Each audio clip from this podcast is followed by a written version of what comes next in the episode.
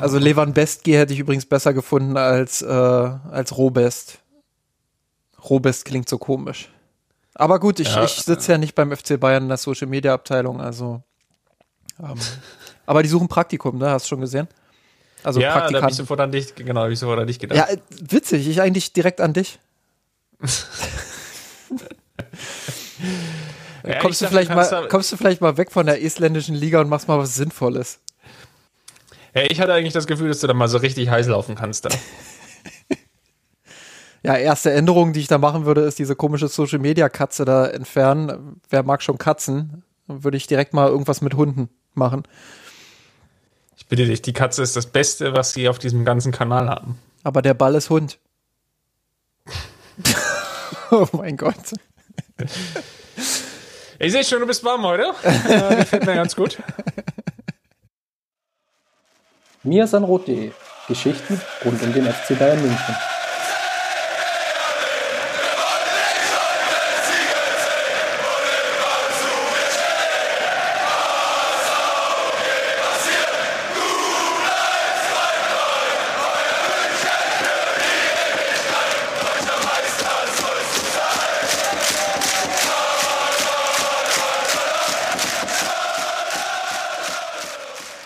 Servus und herzlich willkommen zum Mesenrot Podcast, Folge 182. Mein Name ist Christopher Ramm und die Sendung trägt den wunderbaren Titel Saure Sahne. Und mein Name ist Justin Kraft und ja, dann lass uns gleich mal einsteigen mit unserer beliebten Kategorie rund um den FC Bayern.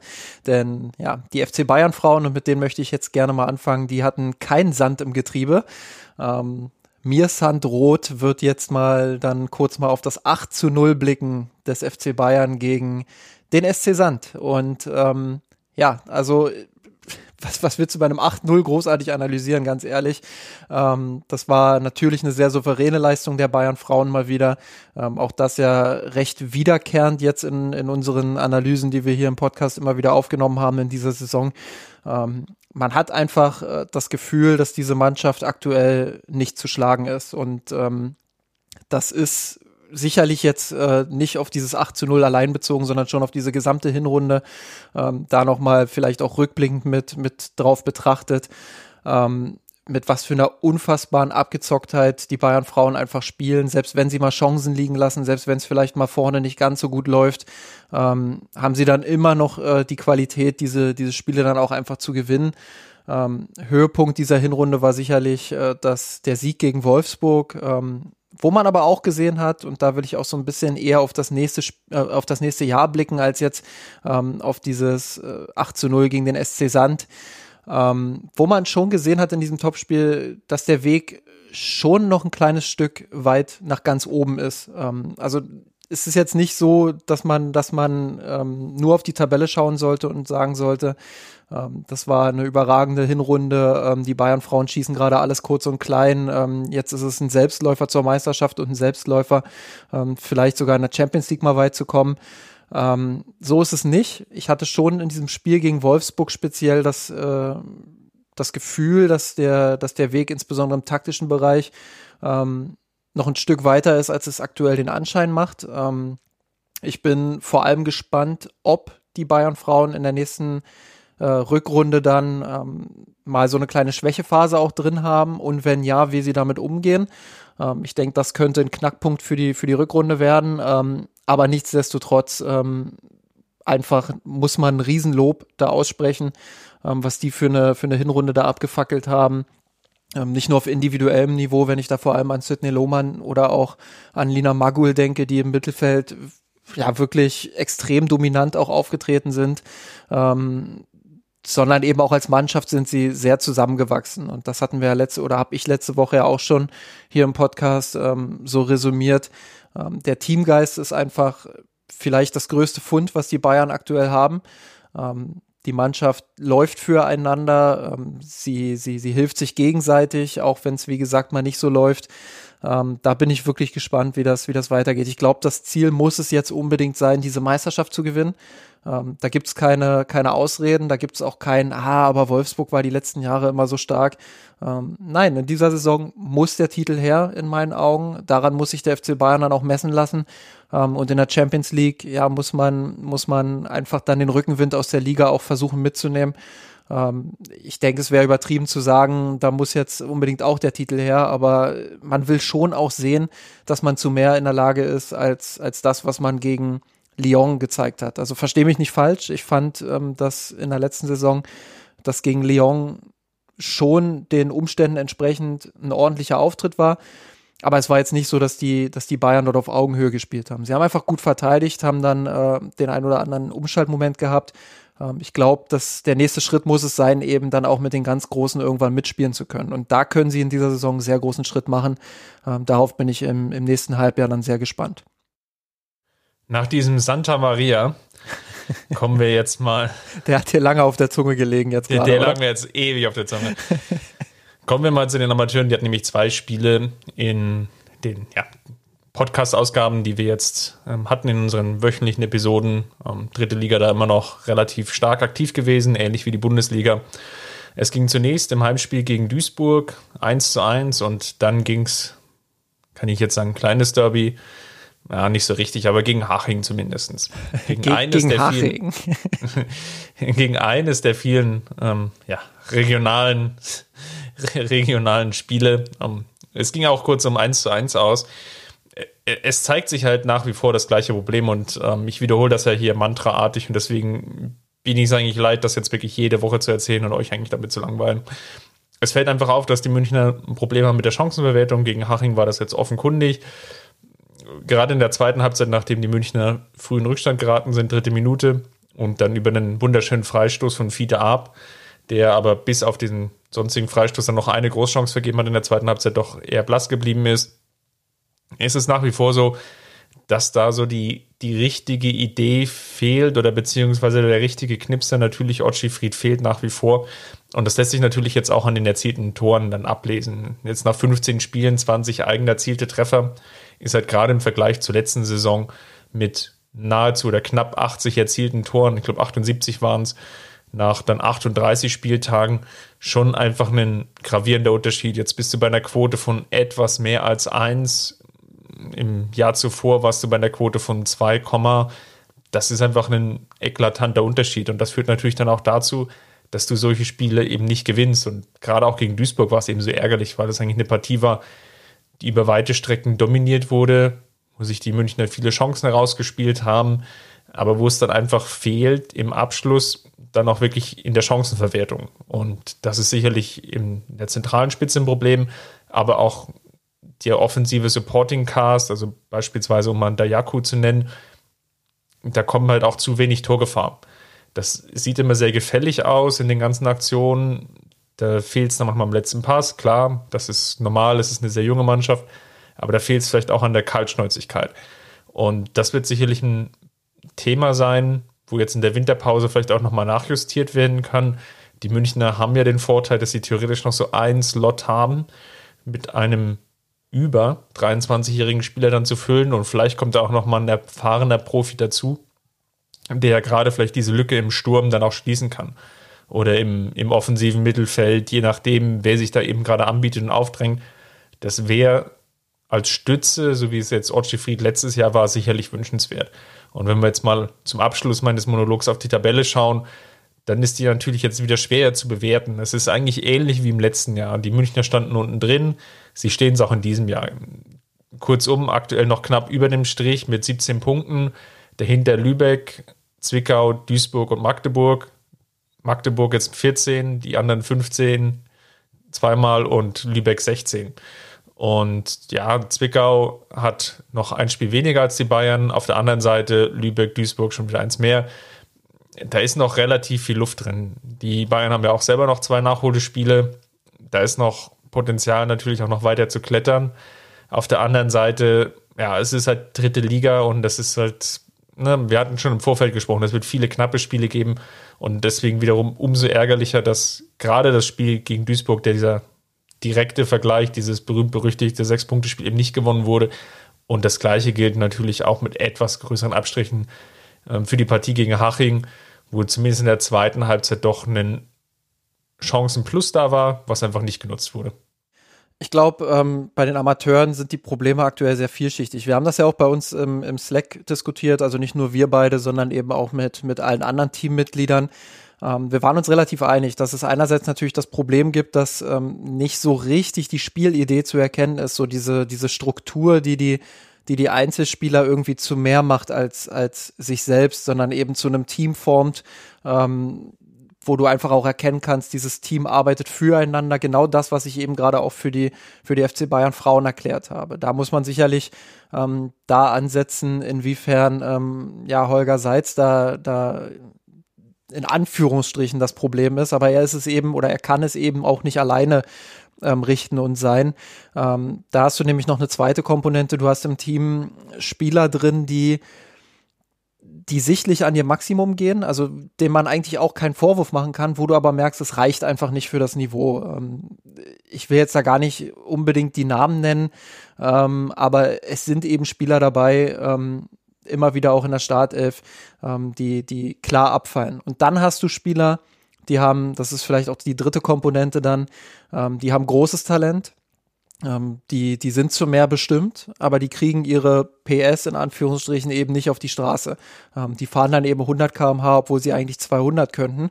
Ähm, und woran das liegt, das ist von außen nur extrem schwer zu beurteilen. Bei, bei dem einen oder anderen Spieler hört man dann eben ähm, immer mal wieder auch aus dem Umfeld, ähm, dass es im Kopf nicht so richtig stimmt. Also dass die, dass die Spieler einfach ähm, ja ihr Talent auch nicht ausschöpfen, ähm, weil sie selbst ähm, nicht diszipliniert genug an sich arbeiten. Und ähm, ja, auch da will ich wieder keine Namen nennen.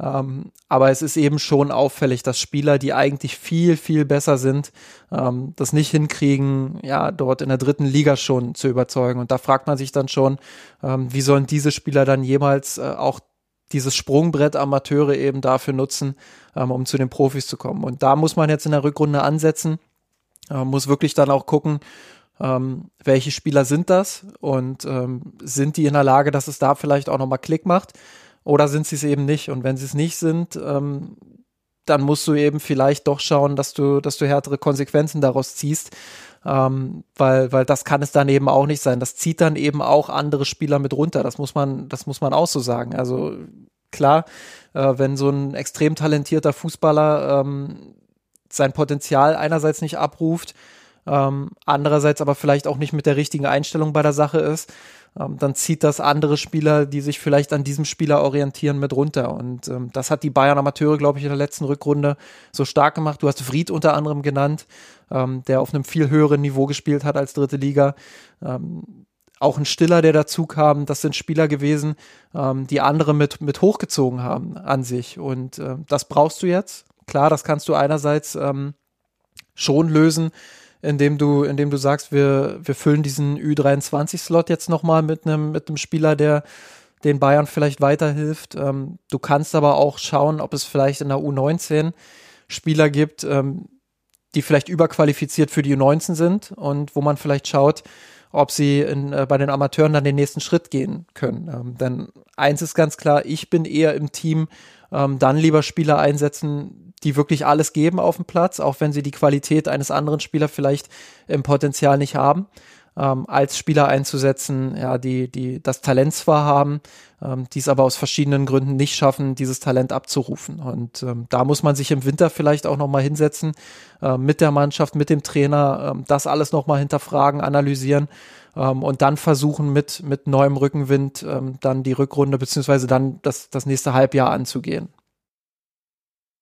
Ich denke auch, es wird eine ziemliche Balanceakt, wie du das Ganze jetzt wirklich aussteuern willst. Es gibt die eine Variante, die du hast jetzt eben angesprochen, du guckst in der U19. Ich glaube, das hat man schon getan, einfach aus dem Grunde, weil ja die U19 jetzt ja auch längere Zeit, jetzt schon seit ungefähr Mitte November ja auch mehr oder weniger in diesem Shutdown drin ist. Das heißt eigentlich auch gar nicht mehr wirklich spielt. Also der, der, der Spielerpool wäre ja verfügbar. Es ist ja jetzt nicht so, dass es da irgendwie eine Doppelbelastung gibt. Und auf der anderen Seite die Variante, wie ich es jetzt schon angedeutet habe, vielleicht nochmal einen erfahrenen Spieler mit dazu zu nehmen. Und ich glaube eher, es macht nochmal Sinn, einfach einen erfahrenen Spieler dazu zu holen. Einfach um jetzt über dieses halbe Jahr jetzt wieder drüber zu kommen.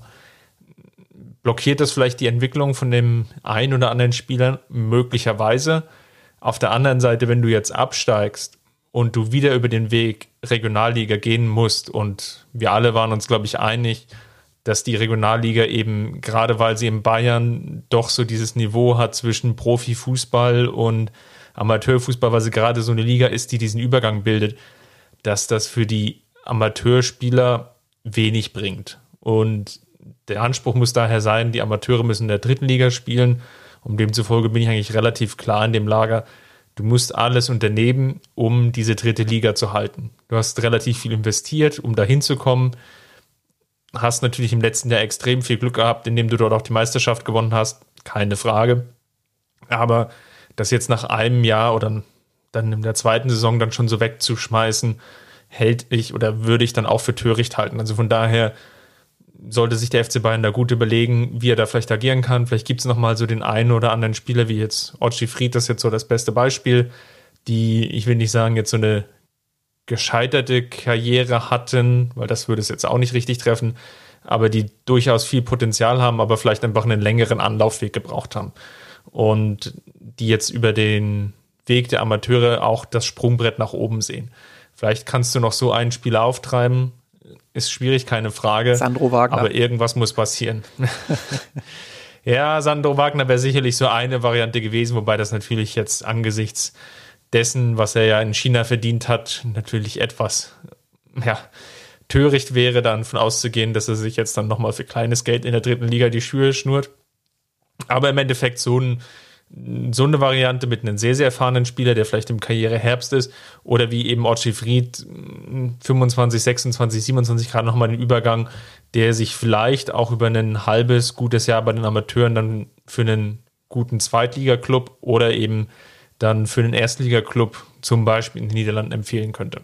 Da muss halt Struktur rein und damit meine ich äh, vielleicht sogar Torben rein. Ähm, den ich an der Stelle einfach mal droppen möchte. Vielleicht ist er ja der nächste Stiller, der dann ähm, bald mal bei den Amateuren ähm, ja, spielen darf und das Ruder vielleicht ein Stück weit rumreißen kann im Mittelfeld. Ähm, das wird sich dann alles in der, in der nächsten Saison, äh, in der nächsten Saison sage ich schon, in der, im nächsten Halbjahr ähm, zeigen. Ich glaube, wir sind uns einig, so kann es jetzt nicht weitergehen. Da müssen Veränderungen her, ähm, vielleicht über Neuzugänge, vielleicht ähm, ja auch über interne Neuzugänge, vielleicht aber auch einfach ähm, indem man sich mal zusammensetzt, äh, wie man früher so schön gesagt hat, sich tief in die Augen sieht ähm, und dann einfach mal schaut, ähm, ja, was, was oder woran sind die einzelnen Spieler interessiert ähm, und ja, was kann man machen, um den Teamgeist einfach wieder, wieder ein Stück weit auch zu pushen. Dann, was auch noch so in die Kategorie Hausmitteilung fällt, was wir mal besprechen können, das ist Robert Lewandowski wurde zu The Best gewählt, wie es jetzt ja mittlerweile so schön heißt. Früher hat man gesagt, ähm, Sebastian Schweinsteiger. Das war, das war früher der, der, der wunderbare Sprachfehler oder Aussprachefehler, ähm, der mich in den Wahnsinn getrieben hat. Das haben ja teilweise Leute noch bis in die 2010er rein ähm, falsch gemacht. Aber gut, äh, ich will hier, du merkst schon, ich will den Fluss hier so ein bisschen unterbrechen, ähm, aber mach erst mal weiter. Genau, also die, die Wahl zum Weltfußballer, die ja seit ähm, 1991 durchgeführt wird unter verschiedenen Labels firmiert. Früher hieß es mal World Player, die Älteren meines Jahrgangs werden sich daran noch erinnern. Du bist dann eher so die Kategorie Ballon d'Or und ja, die etwas jüngeren, eben wie du jetzt schon gesagt hast, ähm, the best. Kurzum, Robert Lewandowski hat mit einem guten Vorsprung den Titel eingefahren, das ja gibt ja viel Kritik an der Vergabe, an dem Wahlmechanismus, der ja darauf beruht, dass ausgewählte Journalisten, die Nationaltrainer sind es, glaube ich, und die Kapitäne der Nationalmannschaften jeweils alle gleichberechtigt eine Stimme abgeben können. Und ja, am Ende purzelt da meistens Lionel Messi oder Cristiano Ronaldo raus. Und so war es jetzt die letzten Jahre eigentlich fast immer. Beide zusammen haben jetzt insgesamt elf Titel gewonnen bei einer Wahl, die seit 91 vergeben wurde. Das heißt, ungefähr mehr oder weniger ein Drittel aller Preise entfällt auf diese zwei Namen. Und Robert Lewandowski war witzigerweise auch im Finale gegen die beiden. Und ähm, von daher finde ich es umso bemerkenswerter, dass er sich doch relativ klar durchgesetzt hat. Ja, wir haben alle die Erfolge gesehen, aber wir erinnern uns auch nochmal daran zurück, wie erfolgreich Franck Ribéry war und zum Beispiel auch nicht gewählt wurde, wie vielleicht auch erfolgreich ein Manuel Neuer dann im Jahr darauf war als Weltmeister und auch nicht zum Zuge gekommen ist. Von daher ist es aus meinen Augen schon etwas Besonderes, weil einfach die Bundesliga als solches natürlich dann die Aufmerksamkeit bekommt. Und dass es dann auch ein Spieler aus der Bundesliga wird, ist dann ähm, insofern dann schon bemerkenswert auch gerade gegen die beiden genannten Spieler sich dann durchzusetzen. Ja, ich weiß, da gab es zwischendrin mal diesen Luka Modric, der das auch geworden ist, aber der ein ganz anderer Spielertyp ist und Messi und Ronaldo eben diesen, in diesem Jahr 2018 auch nicht so, so prägsam waren, dass es eben mal so diesen einen gab, der dann mal atypisch da durchgerutscht ist. Aber wie es schon im Spielartikel für Mies Rot geschrieben hatte, fand ich es oder ist es immer noch für mich sehr bemerkenswert, dass es eben ein Spieler geworden ist, ein Offensivspieler, der sich dann durchsetzen konnte mit seinen Toren. Und Robert Lewandowski ist aus meinen Augen, oder aus meinen Augen hat er diesen individuellen Preis natürlich vollkommen zurecht gewonnen. Und es ist einfach so ein Hauch Anerkennung für die Bundesliga, weil die, die 30 Jahre zuvor gab es es halt noch nicht. Und das ist, glaube ich, ein Punkt, den sollten wir nicht ganz unterschätzen. Ja, absolut. Äh, da kann ich dir ja nur zustimmen. Ich glaube, das Problem, ähm, dass Leute wie ich, die da immer so ein bisschen rumgranteln, auch ähm, das, das Hauptproblem ist einfach dieser, dieser ganze Wahlmechanismus an sich, ähm, der schon eine gewisse Fairness vorgaukelt, sage ich mal, weil halt Leute von aller Welt abstimmen. Ähm, Journalisten, Spieler, ähm, Trainer, ähm, die sind alle dabei. Ich glaube, äh, Fans haben auch abgestimmt. Ähm, wenn ich mich nicht komplett irre, das dürften die vier Komponenten gewesen sein und dann werden da Punkte für verteilt. Ähm, aber es ist schon ein Stück weit absurd, weil einerseits äh, finde ich die Nominierungen teilweise höchst fragwürdig. Ähm, andererseits, also ich habe mich schon, schon fast gewundert, warum Dani Alves diesmal nicht dabei war. Ähm, der war ja, der war ja immer ähm, der Dauergast quasi auch in der, in der World XI.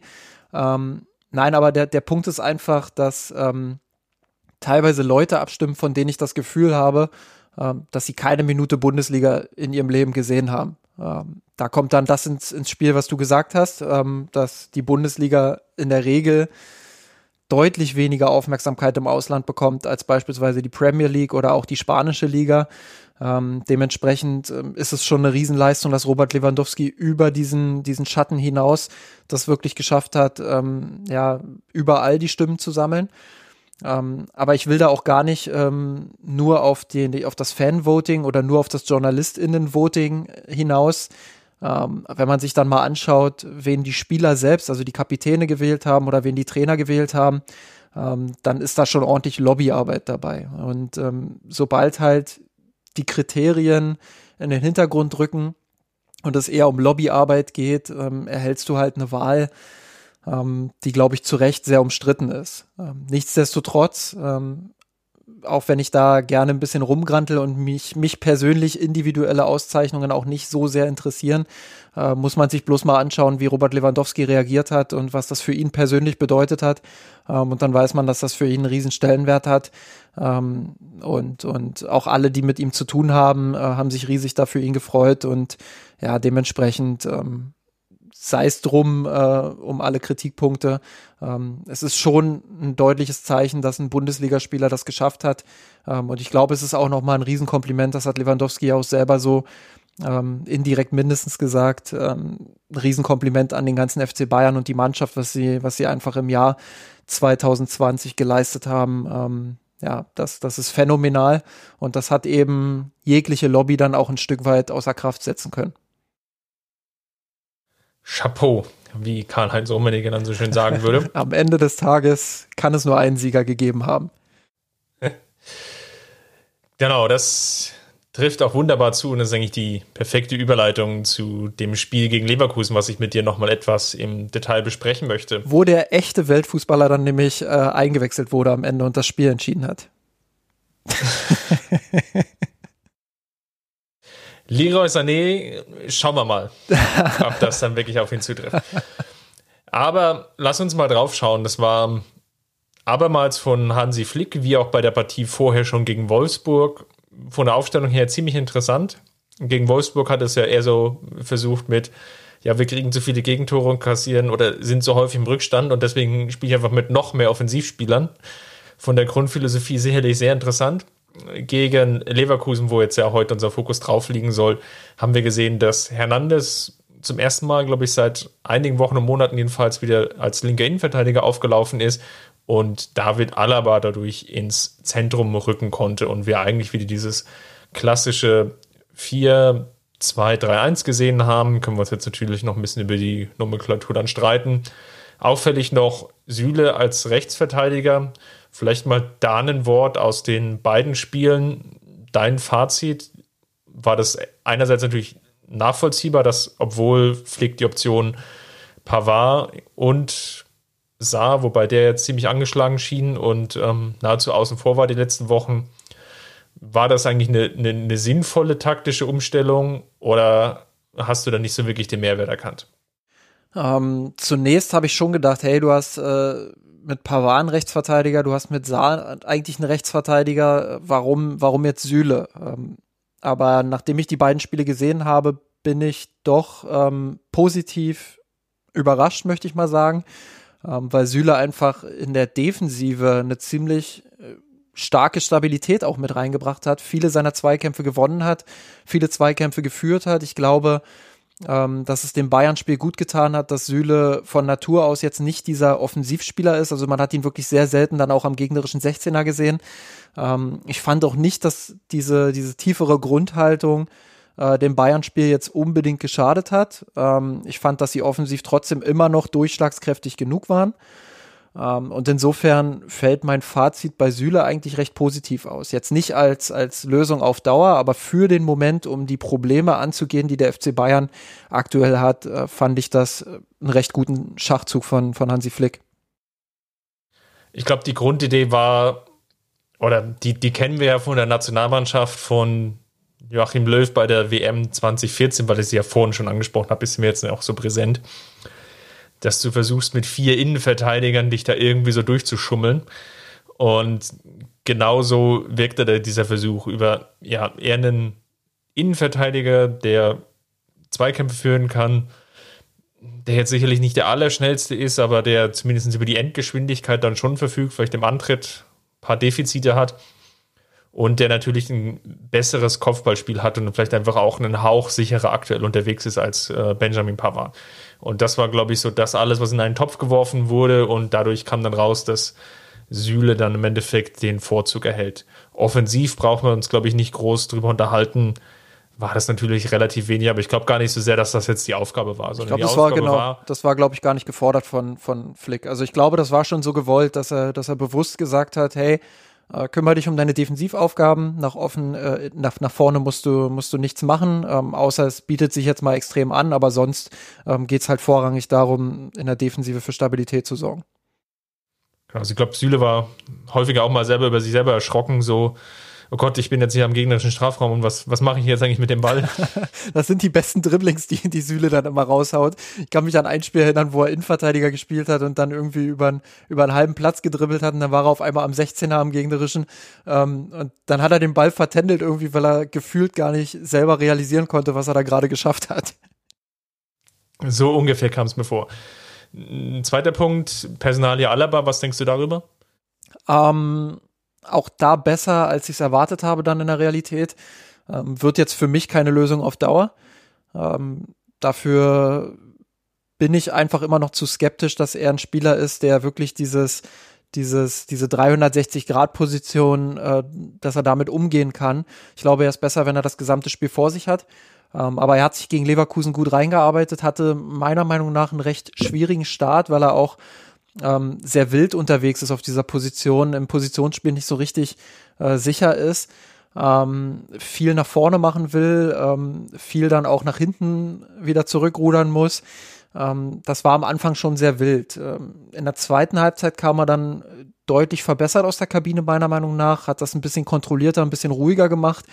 Ähm, spätestens dann mit der Kimmich-Einwechslung ähm, ist dann eine Doppelsechs entstanden, wo ich sage, das, das war wenigstens mal wieder ein Mittelfeld. Und ähm, da hat Alaba dann auch seinen Anteil gehabt. Ich glaube, mit Kimmich als Organisator neben sich ähm, kann man das schon mal vereinzelt machen.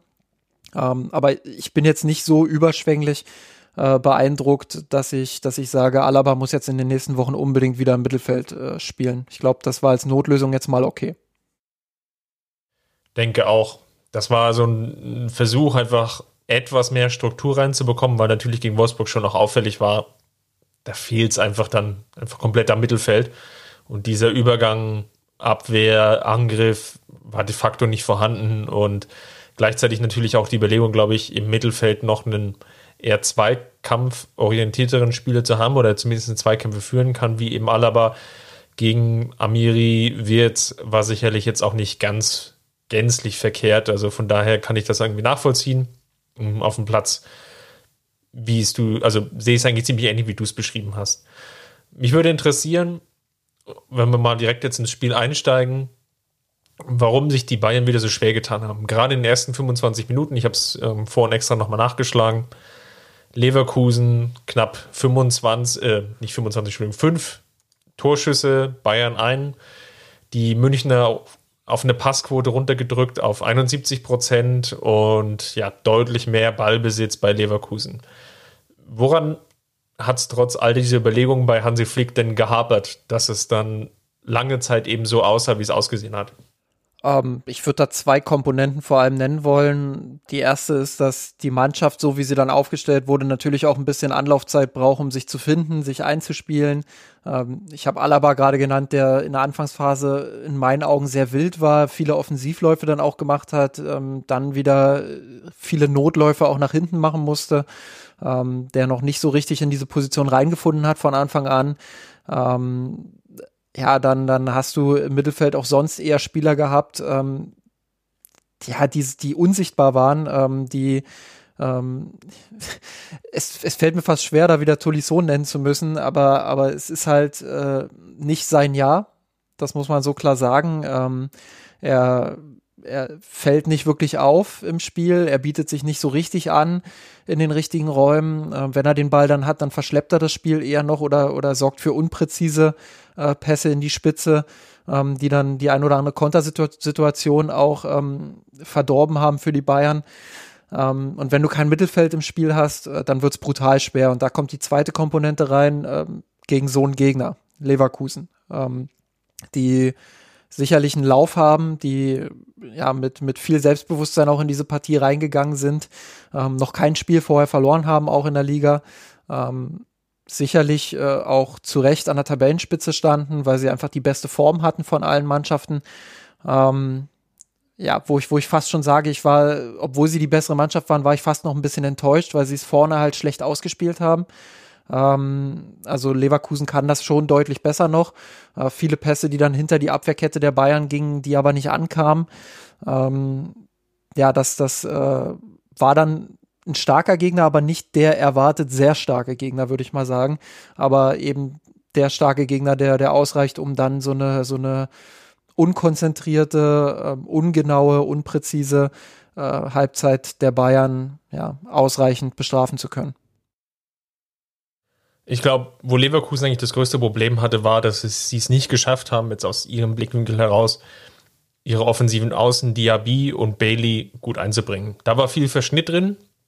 Das hat ähm, Davis auf der einen Seite, glaube ich, ganz gut gemacht und der von uns schon angesprochene Süle, das ging schon relativ gut, dass die Münchner Viererkette da auch rechtzeitig und gut in die Zweikämpfe gekommen ist, beziehungsweise die von dir angesprochenen langen Bälle dann eben relativ gut abfangen konnte. Und dadurch hatte ja Leverkusen gar nicht so viele Torchancen. Es gab die, das 1 zu 0 fällt wieder aus einer Standardsituation. Da können wir gleich sicherlich gleich im Nachgang diskutieren, was da wieder falsch gelaufen ist. Es ist jetzt abermals ein Eckball gewesen, wie auch schon in Berlin zwei Wochen zuvor. Da passt einfach dann die Zuteilung im Strafraum dann nicht wirklich. Und klar trifft den Schick jetzt auch nicht in 10 von 10 Versuchen so. Aber es ist, passte natürlich wieder so in dieses Gesamtbild und in die Gesamtgemengelage. Und dann gab es noch diesen einen Abseitstreffer, wo Schick natürlich schon etwas im Abseits steht, aber da hat man zum ersten Mal zumindest gesehen oder eine Idee dafür entwickeln können, wie Leverkusen sich das eben vorgestellt hat. Die Bayern stehen hoch, Leverkusen kriegt durch ein gutes Mittelfeldpressing, kommt, also erobert irgendwie den Ball und versucht dann eben den langen Ball hinter die Abwehr und dann über die Schnelligkeit ähm, dann in irgendwie eine Abschlusssituation. Und das haben wir phasenweise so mal gesehen oder angedeutet zumindest. Aber man muss auch sagen, glaube ich, dass die Bayern das dann in der Summe, glaube ich, gut gemacht haben, dann auch die richtigen und wichtigen Zweikämpfe zu gewinnen. Sie haben nicht alle gewonnen. Und viele Situationen hätte man, glaube ich, auch noch früher und noch besser verteidigen können. Aber in den entscheidenden Situationen haben sie es dann irgendwie immer schon geschafft, Leverkusen auch vom eigenen Tor wegzuhalten. Ja, da muss man äh, vielleicht auch noch mal schauen, ähm, inwiefern die Umstellung da Sinn gemacht hat von Hansi Flick, ähm, Alaba ins Mittelfeld zu ziehen ähm, und, und die Innenverteidigung dann eben noch mal ein bisschen neu aufzustellen. Ähm, ich fand, dass das äh, phasenweise echt gut aussah, was die Restverteidigung anging. Ähm, ich will gar nicht sagen, dass das vor allem daran liegt, dass ähm, David Alaba eine schlechte Form hat oder hatte ähm, und hinten halt viele Duelle auch verloren hat. Aber äh, wenn er eben Zweikampfduell verloren hat im Mittelfeld, dann hatte er wenigstens noch eine Absicherung hinter sich. Und ähm, ich glaube, das ist wirklich die Komponente, die Alaba dort im Mittelfeld einbringen konnte, dass er viel unterwegs war, ähm, dass er viele Zweikämpfe auch geführt hat, äh, die auch gesucht hat. Ähm, das war eine Qualität, die, die durchaus dem Spiel dann auch gut getan hat gegen den Ball. Ähm, und ja, da, da hat sich die Aufstellung bzw. die Umstellung von Flick ähm, durchaus auch bezahlt gemacht, äh, zu sagen, hey, dann, dann lass Alaba halt wie so ein freies Radikal gegen den Ball dort vor der Abwehr ein bisschen, ein bisschen Staubsaugen. Ähm, und wenn er den Zweikampf nicht gewinnt, dann gibt's immer noch ähm, dahinter Spieler, die in der Lage sind, die Zweikämpfe zu gewinnen. Lass uns dann gleich mal auf Leroy Sané zu sprechen kommen, der ja dann eingewechselt wurde. Das wird dann unser Thema der Woche sein, deswegen beenden wir das jetzt mal für den den Moment aus und schauen nochmal auf die zweite Halbzeit. Weil hier hat sich dann ja eigentlich fast ein umgekehrtes Bild gezeichnet. Die Münchner haben 7 zu 1 Torschüsse herausgespielt. Der eine Torschuss dann für Leverkusen auch noch relativ früh, das war dieser Fernschuss von Amiri, der jetzt okay war, aber jetzt sicherlich ähm, auch schon in den ein oder anderen Highlight-Tweets auch zu sehen war, aber jetzt glaube ich eher, um zu zeigen, dass Leverkusen überhaupt noch am Spiel teilgenommen hat ohne dass es jetzt wirklich die, die größte Chance insgesamt war, die man so in einem Fußballspiel produzieren kann. Und auf der anderen Seite kamen die Münchner dann sukzessive zu mehr Abschlüssen. Lag es vielleicht auch daran, dass sich Leverkusen einfach so unterschätzt hat mit den eigenen Kräften wieder?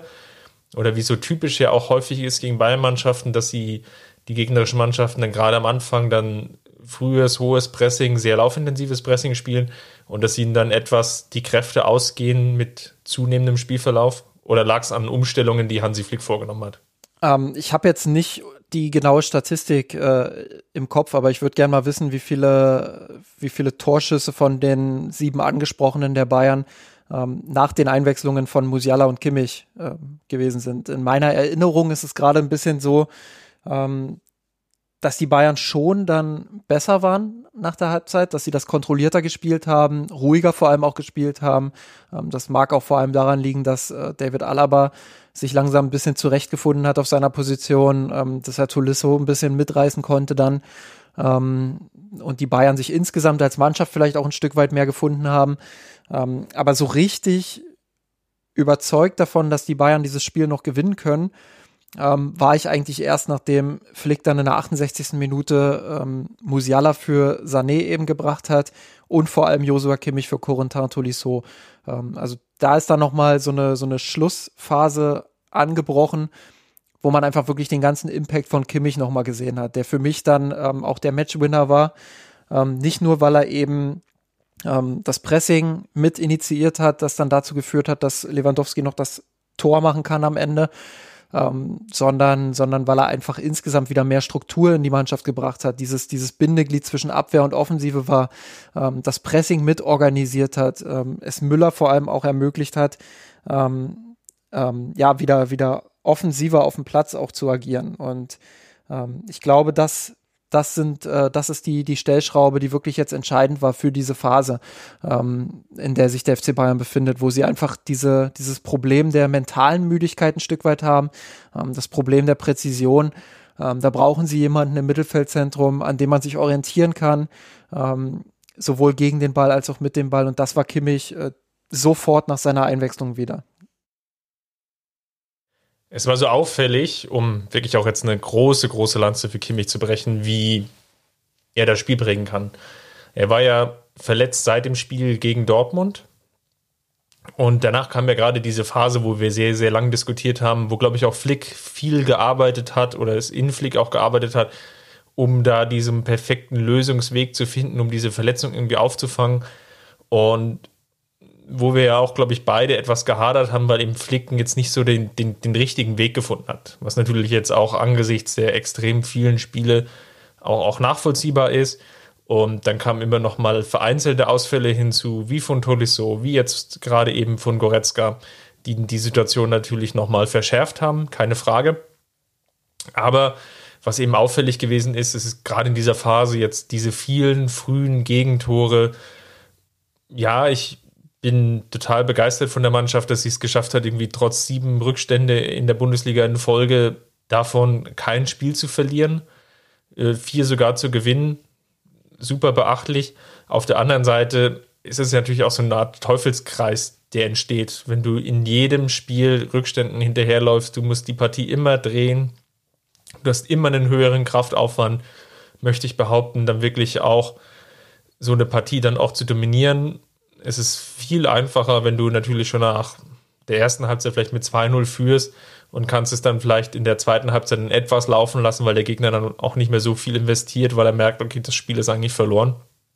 Und Kimmich scheint da ein sehr wichtiges, extrem wichtiges Puzzlestück zu sein, um die Balance zu halten. Auch gerade im Pressing ist es, war eklatant auffällig, wie das Pressing der Bayern mit der Einwechslung von Kimmich dann besser wurde, griffiger wurde, wie Leverkusen immer mehr Bälle einfach nur wirklich hinten rausgeschlagen hat, lange Bälle spielen musste, komplizierte Passwege suchen musste und Kimmich als, als zentrales Steuerungselement, weiß ich nicht, ob ich den für mich persönlich sogar unterschätzt habe in diesem Kalenderjahr 2020 oder ob es jetzt einfach nur wirklich jetzt wie so ein Brennglas war, dass man wirklich sehen konnte, wie viel er diesem Spiel dann noch geben kann oder wie viel er dieses Bayern-Spiel auf das nächste Niveau heben kann. Und ähm, das war wirklich in diesen 30 Minuten beeindruckend. Und ja, ähm, ich glaube, Flick hat es dann, glaube ich, in der Pressekonferenz so schön gesagt, dass Kimmich dann wohl in der Halbzeitpause zu, zu ihm hingegangen ist und hat gesagt, jetzt Trainer, jetzt wechsel mich mal ein, weil sonst wird das nichts. So äh, salopp formuliert. Er hat sich quasi, ähm, er hat sich, er hat quasi den Steffen gemacht und sich selbst eingeladen. Ja, oder den, den, den Günther Netzer und hat sich dann selbst eingewechselt, also so ungefähr. Und ähm, es hat sich definitiv dann ausgezahlt. Ähm, dieses Märchen, dieses Weihnachtsmärchen, was dann natürlich dann noch gesch geschrieben wurde in der letzten Spiel oder in der letzten Spielsekunde, das war ja nicht mehr die letzte Spielminute, das war ja die letzte Spielsekunde, wo er dann ja noch diesen Ball gegen Tar erobert, weil er eben auch wieder den Druck macht an der linken Außenposition, eigentlich ins fast Angriffspressing geht und dann den Ball so wunderbar durchsteckt auf Lewandowski. Und wir brauchen jetzt, glaube ich, nicht lange diskutieren. Lewandowski hat natürlich da alles Glück dieser Welt, dass äh, Tabsoba da sein Schienbein hinhält und den unhaltbar für Radetzky dann über das, ja, ins Tor abfällt. Aber es, es passte halt einfach so komplett in dieses Bild, in dieses Märchen. Und ähm, ja, die, glaube ich, der FC Bayern kann sich dankbar schätzen, dass jetzt Kimmich wieder da ist und dass sie ich will nicht sagen unbeschadet, weil das trifft nicht zu, aber dass sie halbwegs gut aus dieser Situation eben rausgekommen sind, diese lange Phase jetzt ohne Joshua Kimmich. Ich würde sogar noch einen Schritt weiter gehen als du und ähm, also erstmal dir vollkommen zu oder oder ja ähm, jetzt fehlt mir das Wort, ähm, dir vollkommen zustimmen. Jetzt habe ich es, ähm, dass das beipflichten, ja. Ja, beipflichten, dass äh, Kimmich einfach ähm, eines, wenn nicht sogar das entscheidende Element in Flicks Spiel ist. Ähm, das, das hat man durchaus auch im Jahr 2020 in vielen Spielen beobachten können, aber du hast natürlich auch recht, ähm, man sieht das jetzt eben. Wenn er, wenn er fehlt, sieht man das umso mehr, wenn er jetzt auf den Platz wieder zurückkommt, ähm, eigentlich noch gar nicht richtig fit sein kann und trotzdem das Spiel sofort wieder prägt, ähm, sieht man das noch mal ein Stück mehr. Und ich würde sogar noch mal einen Schritt weitergehen, indem ich sage, ähm, Josua Kimmich ist im Moment für mich ähm, der beste zentrale Mittelfeldspieler in Europa und auf der Welt. Ähm, einfach so ein, so ein kompletter Fußballer, so ein intelligenter Fußballer. Ähm, Martin Raffelt von, von ähm, ähm, Spielverlagerung.de und ähm, ich glaube jetzt auch in einer Trainerposition, ähm, lass mich lügen, irgendwo in Kroatien tätig. Ich bin mir nicht ganz sicher. Ähm, sorry, falls, falls er uns zuhören sollte, was ich für relativ unwahrscheinlich halte, aber falls dann, ähm, dann sorry, falls ich es oder dass ich es nicht ganz auf die Kette kriege. Ähm, aber der hat mal einen sehr treffenden Tweet rausgehauen auf Twitter, in dem er gesagt hat, ähm, egal wer du bist, Josua Kimmich hat mehr Ahnung von Fußball als du. Ähm, und klar, das war so ein bisschen flapsig auch gemeint, aber ähm, ja, wie er einfach das Spiel schon zwei, drei Schritte weiter denken kann ähm, und dementsprechend auch die richtigen Fäden zieht, nicht nur bei sich selbst, sondern eben auch bei seinen Mitspielern. Ähm, und das in diesem Alter. Also ich meine, er ist jetzt gerade mal auf dem Weg in das beste Fußballeralter. Äh, das ist einfach schier unglaublich und, und mehr als beeindruckend, ähm, was der für eine konstante Entwicklung hingelegt hat, seit er 2015 zu den Bayern gegangen ist. Ähm, ist unfassbar. Und ja, jetzt ist er neben Robert Lewandowski ähm, der beste, der beste Bayern-Spieler und der wichtigste Bayern-Spieler. Und ähm, ich meinte das sicher mit einem Augenzwinkern, was ich vorhin gesagt habe, als ich gesagt habe, der der eigentliche Weltfußballer hat äh, das Spiel entschieden.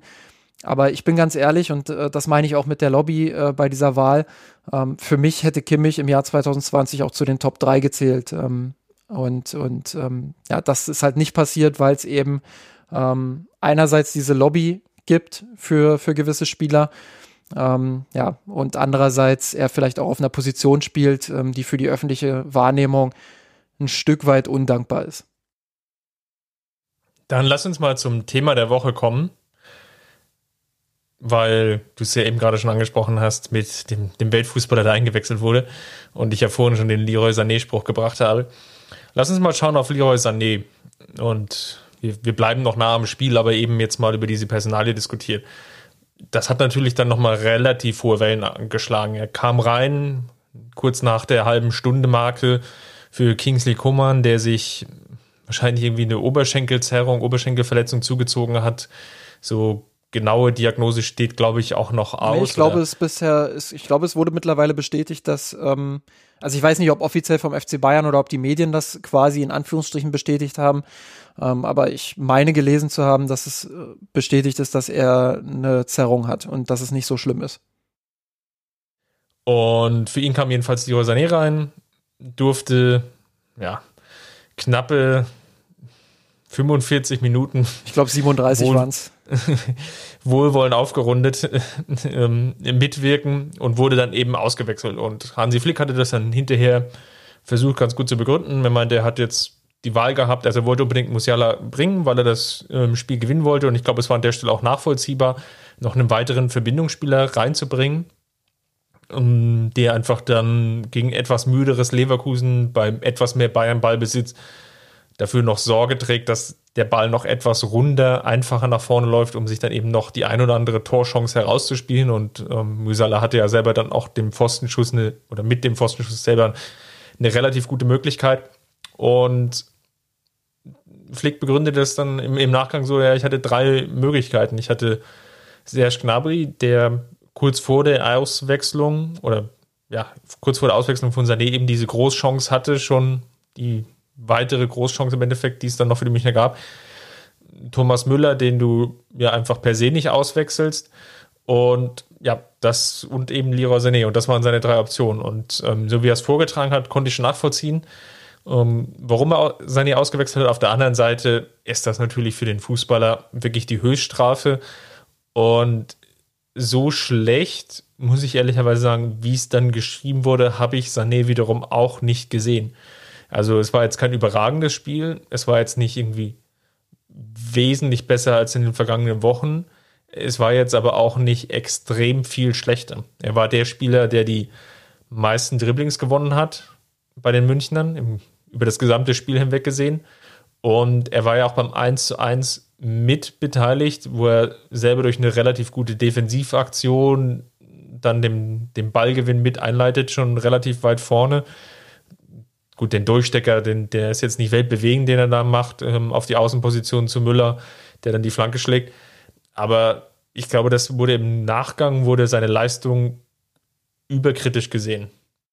Ja, definitiv. Und äh, das war ja auch abzusehen. Also klar, wenn, wenn Flick diesen Schritt macht und ihn einwechselt und dann wieder auswechselt, ähm, dann war doch angesichts der, der eigentlich nur brodelnden ähm, ja, brodelnden Meinungen, die, die schon so in den letzten Wochen sich so ein bisschen manifestiert haben, ähm, relativ klar, dass das sich dann jetzt entladen wird. Ähm, das, das wusste Flick auch in dem Moment sicherlich. Ähm, das war Sané genauso klar.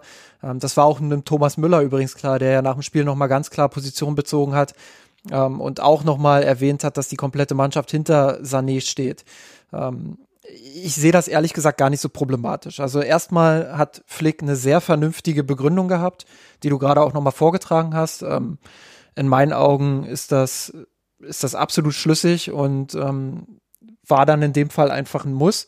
Ähm, der zweite Punkt ist, dass Sané auch gar nicht mal von Anfang an gedacht war, ähm, was man ja daran sieht, dass er dann erst äh, für Kingsley Coman kam. Ähm, Sané hat in den letzten Spielen, glaube ich, wenn mich der Schein nicht komplett trügt, äh, schon die ein oder andere Minute gemacht. Ähm, das bedeutet, ähm, dass es vielleicht auch ein Stück weit Belastungssteuerung war, zu sagen, ähm, äh, ich bringe ihn jetzt nicht von Anfang an für Gnabry, ähm, sondern, sondern versuche ihn dann gegen Ende nochmal von der Bank zu bringen, um nochmal Tempo zu bringen. Ähm, das hat dann nicht funktioniert, weil Kingsley Coman sich eben verletzt hat. Ähm, sei es drum. Dann eben die Auswechslung, okay, äh, Sané wird das selbst äh, sicherlich in dem Moment, und das hat er ja auch gesagt, er kennt das so nicht, ähm, sicherlich auch nicht unbedingt mit einem Grinsen hingenommen haben. Aber äh, ja, das sind Momente, die sind relativ schnell auch wieder vergessen. Und wenn ich dann die Interviews nach dem Spiel höre von Hansi Flick, von Thomas Müller und eben auch von Leroy Sané selbst, der sich ja dann mit etwas Abstand auch nochmal geäußert hat, ähm, dann, dann bin ich eigentlich positiv gestimmt, dass das jetzt keinen nachhaltigen äh, schädlichen Effekt irgendwie haben wird, sondern ähm, dass Sané das genauso nimmt, wie es in der Situation war. Ähm, er hat auch selber gesagt, er weiß, er ist nicht am Maximum und er weiß, ähm, dass er, dass er noch einen Weg vor sich hat. Ähm, aber das ist eben auch völlig normal. Ich würde immer noch zum jetzigen Zeitpunkt sagen, dass das völlig normal ist, ähm, weil es eben nach so einer langen Verletzungspause nicht so einfach ist, ohne Vorbereitung direkt in, in so eine neue Mannschaft zu kommen ähm, und, und wirklich auch sofort zu überzeugen. Und dafür haben wir schon relativ viel von dem gesehen in dieser, in dieser Hinrunde, ähm, was Sané so stark macht. Seine Torgefahr, sein, sein Zug zum Tor, ähm, seine ständige Beteiligung an, an Tempovorstößen, ähm, ja, sein, sein, sein Tempo allgemein einfach auch, ähm, seine technischen Fähigkeiten. Ähm, ich glaube, wo er noch Verbesserungsbedarf hat, ist durchaus ähm, in der Arbeit gegen den Ball, was vor allem auch Anlaufwinkel in der Offensive angeht. Ähm, aber auch da habe ich Fortschritte gesehen. Ähm, gegen Wolfsburg ähm, hat er meiner Meinung nach viele Wege auch nach hinten gemacht, sicherlich nicht immer glücklich, ähm, wie beispielsweise bei dem, bei dem Gegentor. Ähm, ja. aber, aber er hat diese Wege eben auch gemacht. Er hat er es versucht, er hat mit nach hinten gearbeitet. Und man kann ja nicht erwarten, dass er von heute auf morgen zum Außenverteidiger wird. Ähm, das ist ja völlig überzogen. Ähm, und das ist eben das, was mich positiv stimmt. Einerseits seine enorme Qualität, die er bereits auch schon angedeutet hat in dieser Hinrunde. Und andererseits, dass ich einen Spieler sehe, der sich nicht versteckt. Also es ist nicht so, dass Sané irgendwie jetzt 30 Minuten unsichtbar ist und dann verstolpert er mal einen Ball, sondern es ist ja schon so, dass er fast an jedem Angriff irgendwie beteiligt ist, dass er immer versucht auch äh, dem Spiel seinen Impact aufzudrücken. Und äh, dass, dass das aktuell nicht funktioniert, okay, sei es drum, aber ähm, ich finde schon, dass, dass er mit seiner ganzen Energie, mit seiner Dynamik und mit seiner Klasse dem FC Bayern ähm, noch sehr, sehr viel helfen wird. Und ähm, ich sehe das auch so ein bisschen wie Sandro Wagner, der, der bei Blickpunkt Sport am Sonntag gesagt hat, ähm, dass er glaubt, dass, dass im März, April diese Diskussion um Sané gar nicht mehr geführt wird. Ich, ich glaube auch, dass Sané bald seine Form finden wird. Ähm, ja, und dass die Bayern dann noch viel Freude an ihm haben werden. Und ähm, es ist mir immer noch lieber, dass ein Spieler viel versucht, ihm dann aber relativ wenig gelingt, ähm, als dass er irgendwie äh, 40, 50 Minuten komplett abtaucht und gar nichts macht. Und ähm, dass jetzt wieder die Kritik kommt, Körpersprache, arbeitet nicht nach hinten, was weiß ich. Ähm, ja, das ist so dieses typische, diese, diese typischen Kritikpunkte, die man eigentlich immer an solchen Fußballern dann hat, wenn es nicht läuft. Ähm, aber ja, ich persönlich lege da nicht relativ oder nicht ganz so viel Wert drauf, weil ich einfach das ein Stück weit anders sehe und ich schon finde, ähm, dass er eine Körpersprache hat und dass er auch will und dass er auch gewillt ist, mit nach hinten zu arbeiten und sich da zu entwickeln. Ich glaube, er hat einfach jetzt eine wirklich schwierige Phase auch gehabt und ähm, das potenziert sich natürlich jetzt auch nochmal, weil die Mannschaft ja selber nicht so guten Fußball gespielt hatte. Es war, glaube ich, für alle drei vier Außenstürmer schon sehr schwierig. Kingsley Kummern hat das natürlich, Flick hat das immer so schön verglichen, so den, den, den Goldstandard gesetzt, ja, an den sich dann alle orientieren müssen. Und ähm, ja, da, da, da war sicherlich dann viel am Optimum von den Aktionen drin äh, bei Kingsley Coman, keine Frage.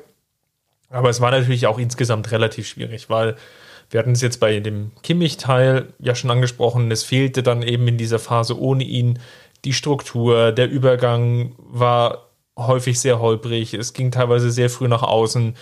Die Außenspieler hatten teilweise zwei, drei gegen oder zwei oder eins gegen zwei, eins gegen drei Situationen gegen sich. Das war in der Summe nicht einfach und das lässt sich natürlich auch in den Statistiken ablesen.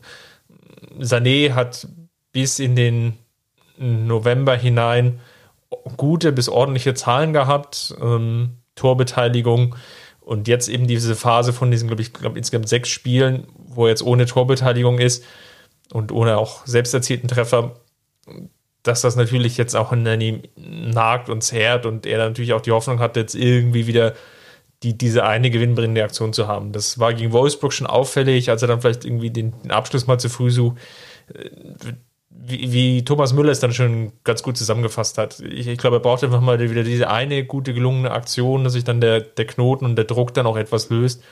Und dann werden sich viele Automatismen dann auch wieder einspielen.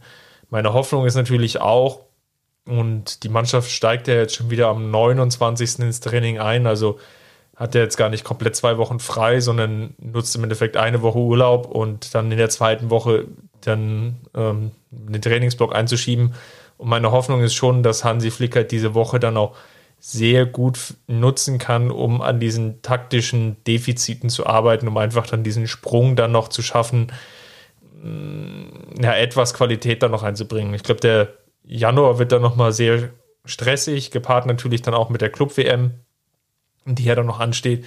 Aber die Möglichkeiten dann hinten raus, dann vor allem im März und April, wo es dann doch etwas luftiger wird vom Spielkalender, dann sehe ich dann schon die Möglichkeiten, dann noch mehrere Dinge dann einzustudieren. Das ist natürlich die Frage, wie essentiell und wie entscheidend das jetzt noch ist.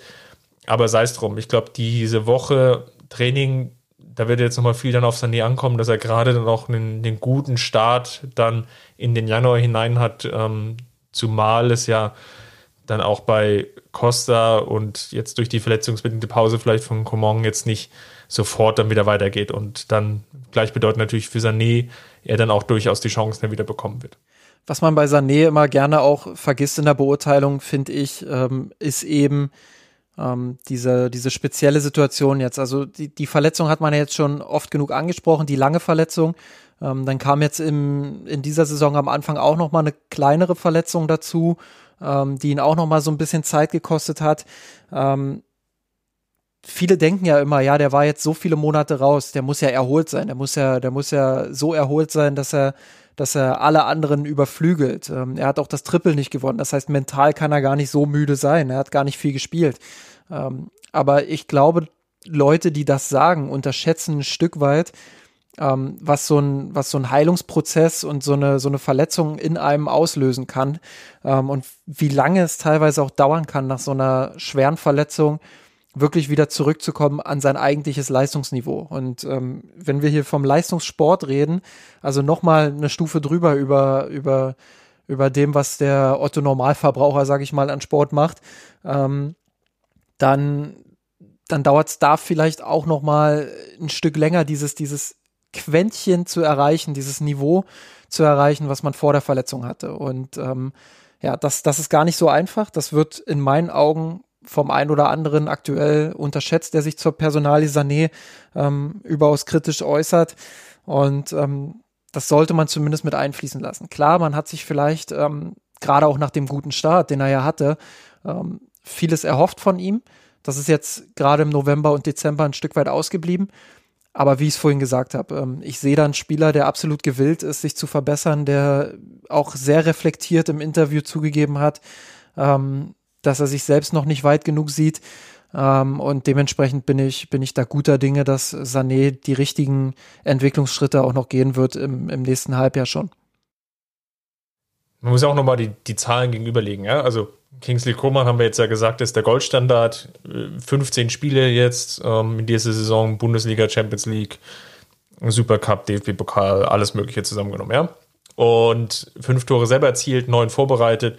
Klar, das ist jetzt mehr oder weniger Pi mal Daumen eine Torbeteiligung pro Spiel. wenn ich jetzt mal schaue, Serge Gnabry, der der, der zweite Spieler ist, jetzt auch von den Minuten her, 1300 Minuten, hat 500 Minuten mehr gespielt, knapp als Sané, 19 Spiele absolviert, vier Tore erzielt, zwei vorbereitet. Das ist schon deutlich schlechterer Wert. Und jetzt schauen wir uns mal Sané an. 16 Spiele, fünf Tore selbst erzielt, drei vorbereitet. Und das ist vom, von der Quote her, von den Werten her sogar noch leicht drüber über Serge Gnabry. Und ähm, da bewegt er sich aktuell. Die, die letzten Wochen waren nicht gut, keine Frage. Die Erwartungshaltung ist natürlich enorm hoch auch. Das spielt sicherlich da auch mit rein. Und von daher hoffe ich jetzt einfach mal, dass es dann in den nächsten Wochen dann mit mehr Training dann einfach wieder aufwärts geht. Ich glaube, es tut jetzt ganz gut, jetzt auch einfach diese Woche dann auch mal abschalten zu können, loszulassen und dann einfach einen neuen Anlauf im neuen Jahr dann zu suchen. Dem habe ich relativ wenig äh, hinzuzufügen. Ähm, ich bin auch äh, relativ äh, glücklich darüber, dass wir hier im Podcast ähm, da immer eine, eine, relativ gelassene Sicht auch auf die Dinge haben.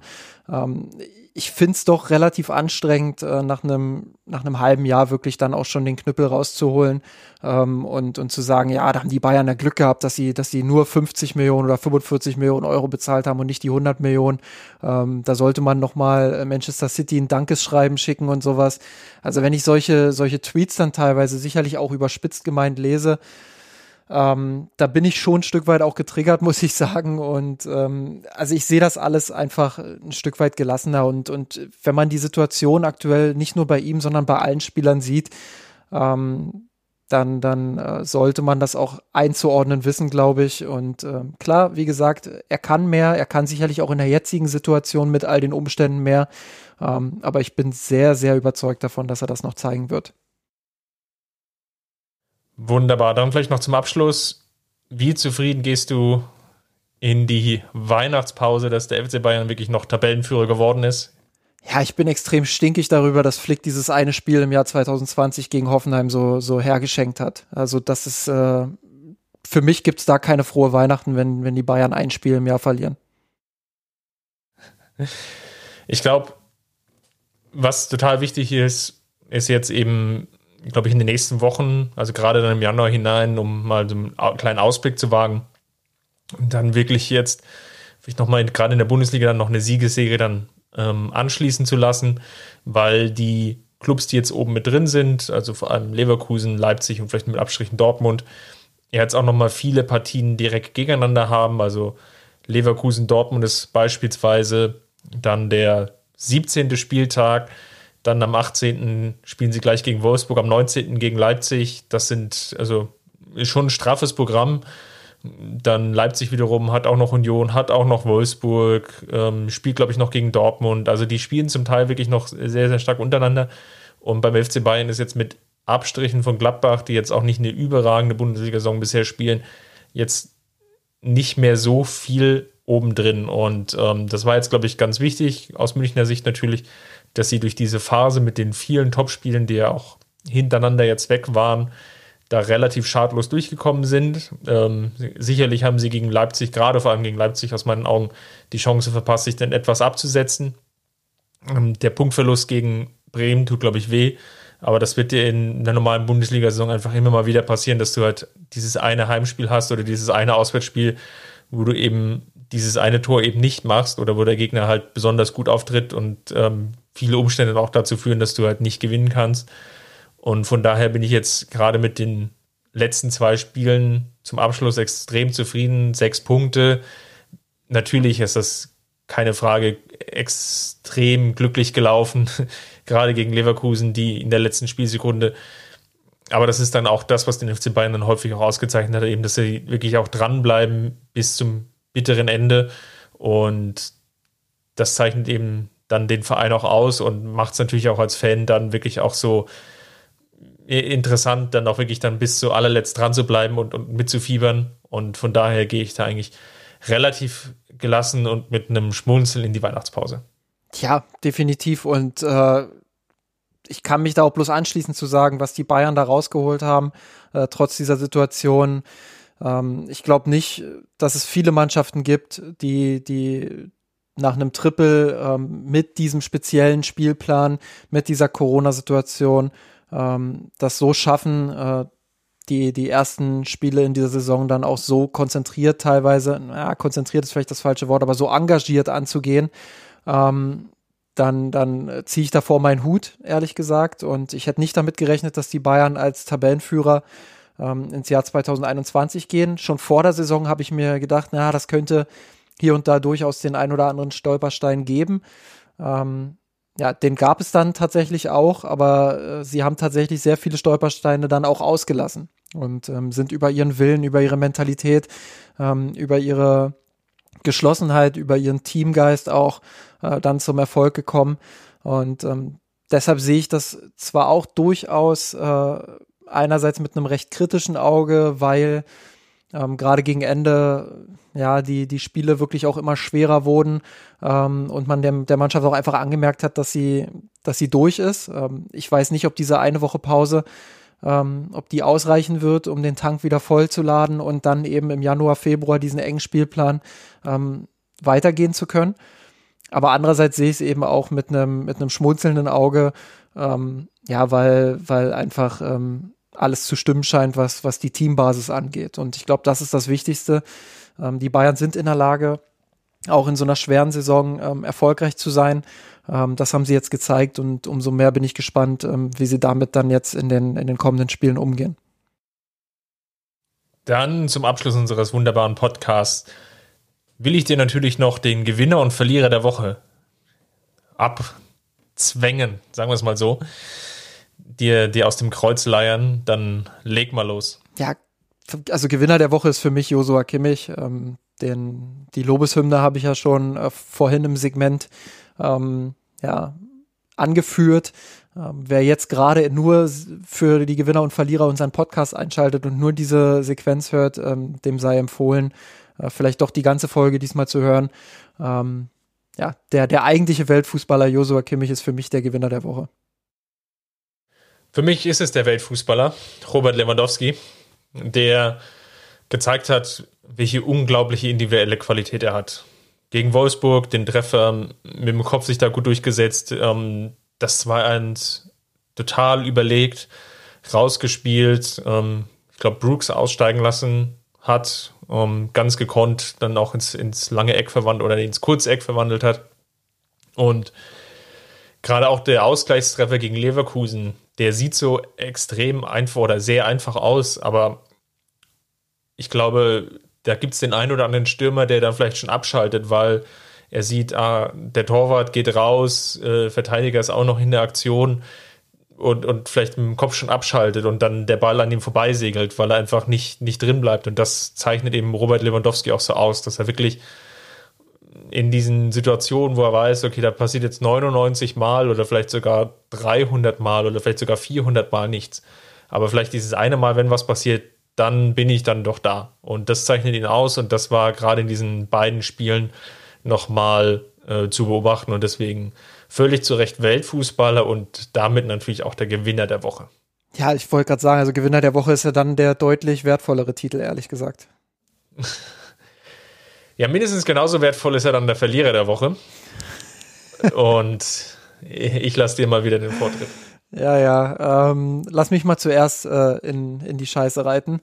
Ähm, mein Verlierer der Woche ist abermals, ich weiß gar nicht, wie oft ich ihn jetzt genannt habe, müsste man nochmal nachhören, ähm, aber Corentin Tolisso.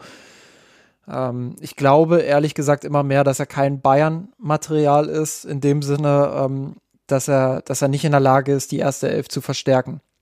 Ähm, er ist ein guter, solider Mitschwimmer wenn alles funktioniert im, im Team, dann ähm, ist er in der Lage, durchaus seine Qualitäten mit einzubringen. Aber wenn es dann so schwierig ist wie in den letzten Wochen, ähm, dann ist er keiner, der andere mitreißen kann und der durch seine eigene Leistung vorangehen kann ähm, und der seine Qualitäten auf den Platz bringen kann. Und ähm, der FC Bayern braucht in meinen Augen insbesondere hinter Spielern wie Josua Kimmich und Leon Goretzka Spieler, ähm, die dazu in der Lage sind, ihre Qualitäten auch zu zeigen, ähm, wenn, wenn der Nebenmann, der wichtige Nebenmann eben mal fehlt. Und ähm, dann eben aus dem Schatten auch hervorzutreten. Und Corentin Tolisso, ähm, ich weiß um seine Verletzungsgeschichte. Ähm, ich weiß auch äh, darum, dass er einfach ein schwieriges Jahr hatte. Und ich weiß auch darum, dass er, dass er eigentlich ein recht okay bis vielversprechenden Start beim FC Bayern hatte und durchaus auch seine Qualitäten schon unter Beweis gestellt hat. Ähm, aber ich glaube, wie gesagt, immer mehr, dass es eben nicht reichen wird für den FC Bayern. Ähm, und ja, dass, dass die Zeichen da eher auf Trennung, auf baldige Trennung stehen, ähm, als dass er die Kurve nochmal bekommt. Ich tue mich bei ihm immer so schwer, weil natürlich, wie du es jetzt schon angesprochen hast, wenn alles, glaube ich, passt, dann kann er durchaus überzeugen. Und wie du so schön gesagt hast, kann dann auch mitschwimmen. Aber er ist jetzt keiner, den du bringst und wo du jetzt weißt, wenn das jetzt mein einziger Mittelfeldspieler ist und die Partie gegen Wolfsburg oder jetzt auch die Anfangsphase gegen Leverkusen haben das eigentlich ziemlich gut gezeigt, dann ist es eben vom, vom Spielertyp eben keiner, der dann das Spiel an sich reißen kann. Sondern der, der schwimmt immer mit. Das ist eigentlich ein relativ guter Begriff an der Stelle.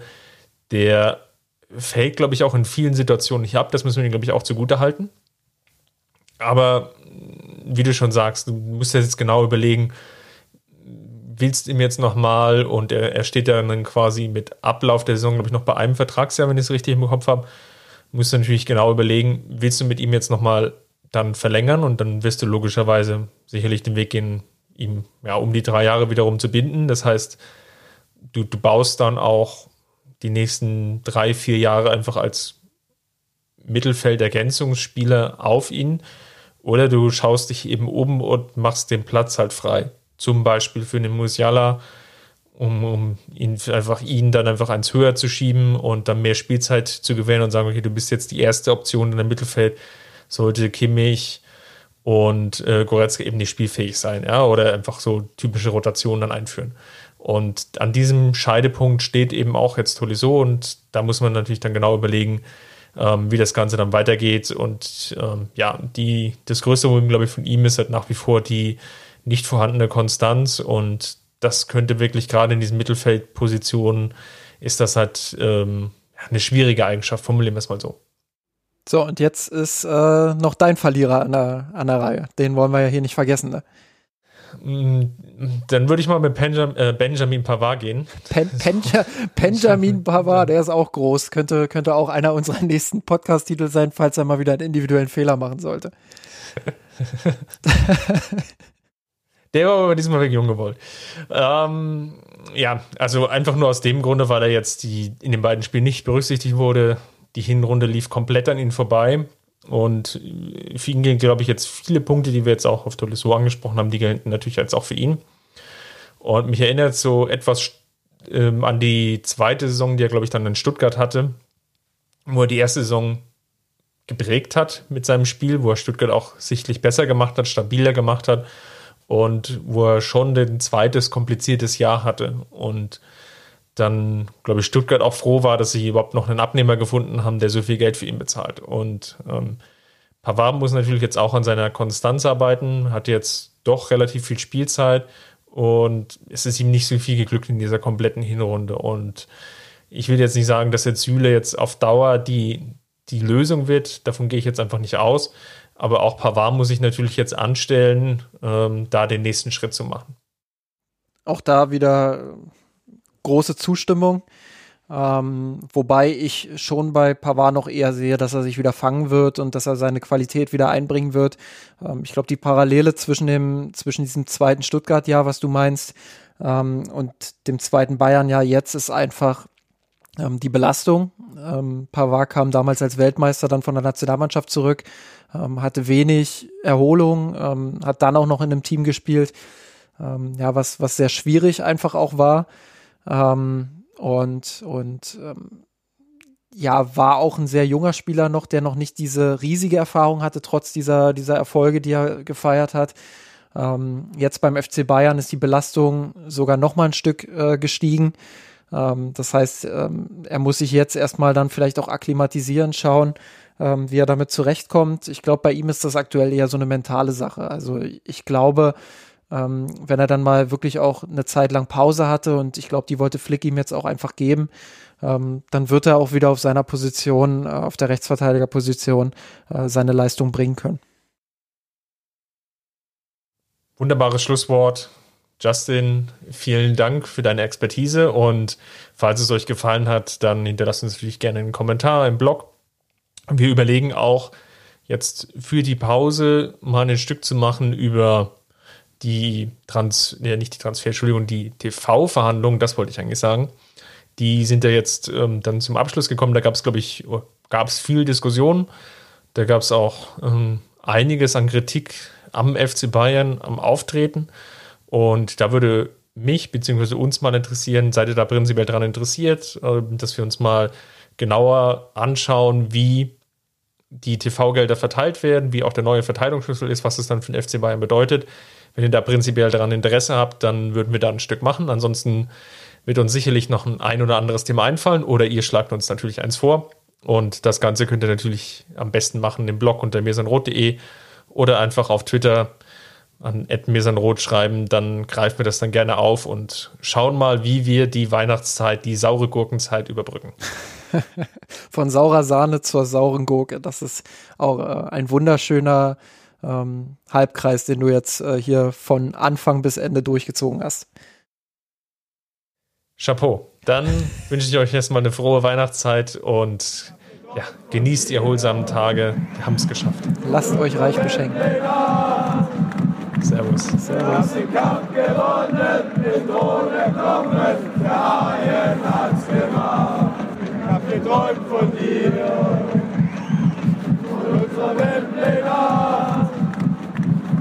haben den Kampf gewonnen, mit ohne Knochen, der Haien hat's gemacht. Ich hab geträumt von dir, von unserer Weltpläne. Wir haben den Kampf gewonnen, mit ohne Knochen, der Haien